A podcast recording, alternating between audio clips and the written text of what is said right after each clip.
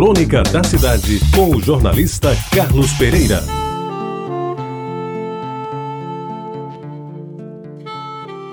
Amigos ouvintes da Retabajara, nós estamos chegando no chamado período de inverno, ou seja, na estação do ano que se chama de inverno e que no sul é frio e aqui é chuva. Chuva que começava em maio.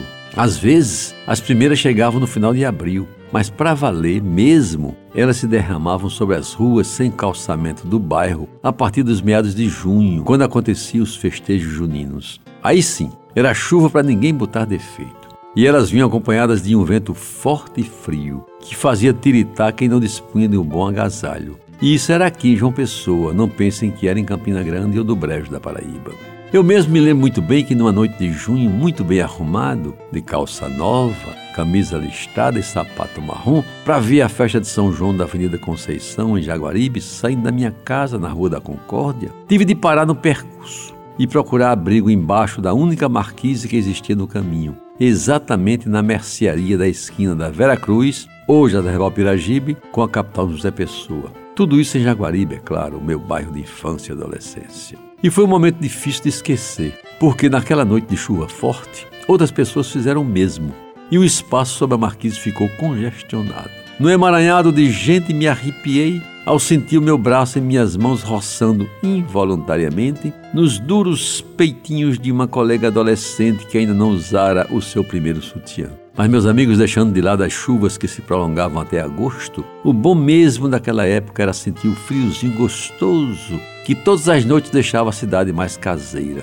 Até as cadeiras nas calçadas eram recolhidas mais cedo e os quase 20 graus de temperatura obrigavam as mulheres, principalmente elas, ao uso de casacos de lã ou providenciais chales. Eu, que nem sonhava e nem sabia o que era um bom vinho, um fondue de queijo ou um cobertor de orelha, sabia mesmo era apreciar o barulho musical da chuva, batendo no telhado, sem forro e sem goteiras. A água caindo aos borbotões pela biqueira da casa, as poças que se formavam na Vasco da Gama e o perigo que representava a encharcada bola de meia, de cujo impacto os craques nem sempre conseguiam se defender, atingindo-os, às vezes, até na chamada região dos Países Baixos. Amigos ouvintes, sair pela rua chutando as poças, tomar banho de chuva, correr contra o vento com os pingos de chuva batendo no rosto, eram coisas que faziam a minha felicidade principalmente depois que fiquei curado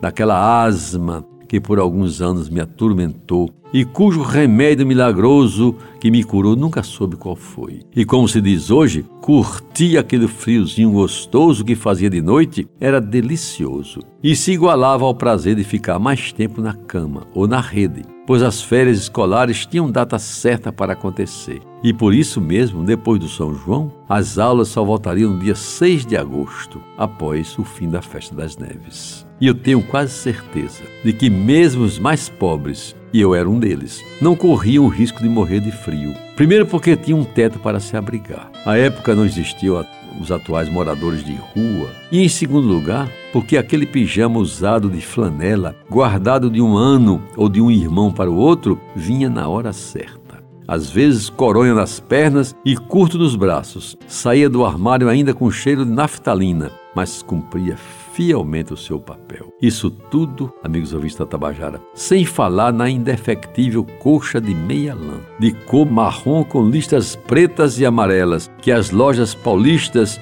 e o armazém Nova Aurora expunham nas suas calçadas. E o povo a comprava a pouco mais de dois mil réis, que era a moeda da época, e por ser tão curta, fazia jus ao famoso ditado que todos conhecem: é como cobertor de pobre. Quando cobre a cabeça, descobre os pés. Você ouviu Crônica da Cidade com o jornalista Carlos Pereira.